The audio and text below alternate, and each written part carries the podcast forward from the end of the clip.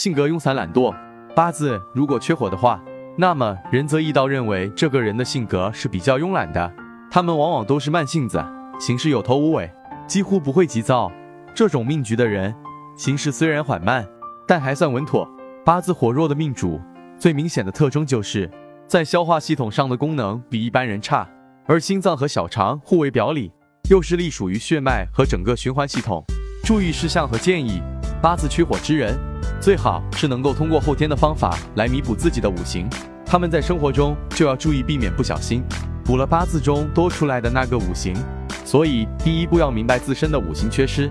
第二就是要理解五行生克的含义，因为缺的五行不是说就非得要缺什么补什么，其实是能够通过补生所缺的那一个五行，就好像缺火，若是火比较难补，能够通过补木来补火，由于木可以生火，所以如此也可以起到补火的作用。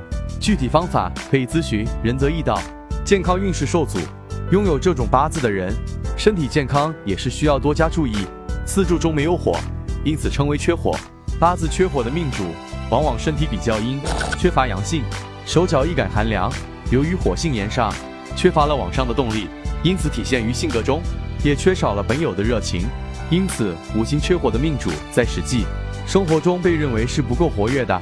火在脏器系统中对应的为心脏，因此八字缺火之人，在心血管方面的功能也趋于弱性，易产生血压、贫血等方面的问题，易感疲累，手脚发冷。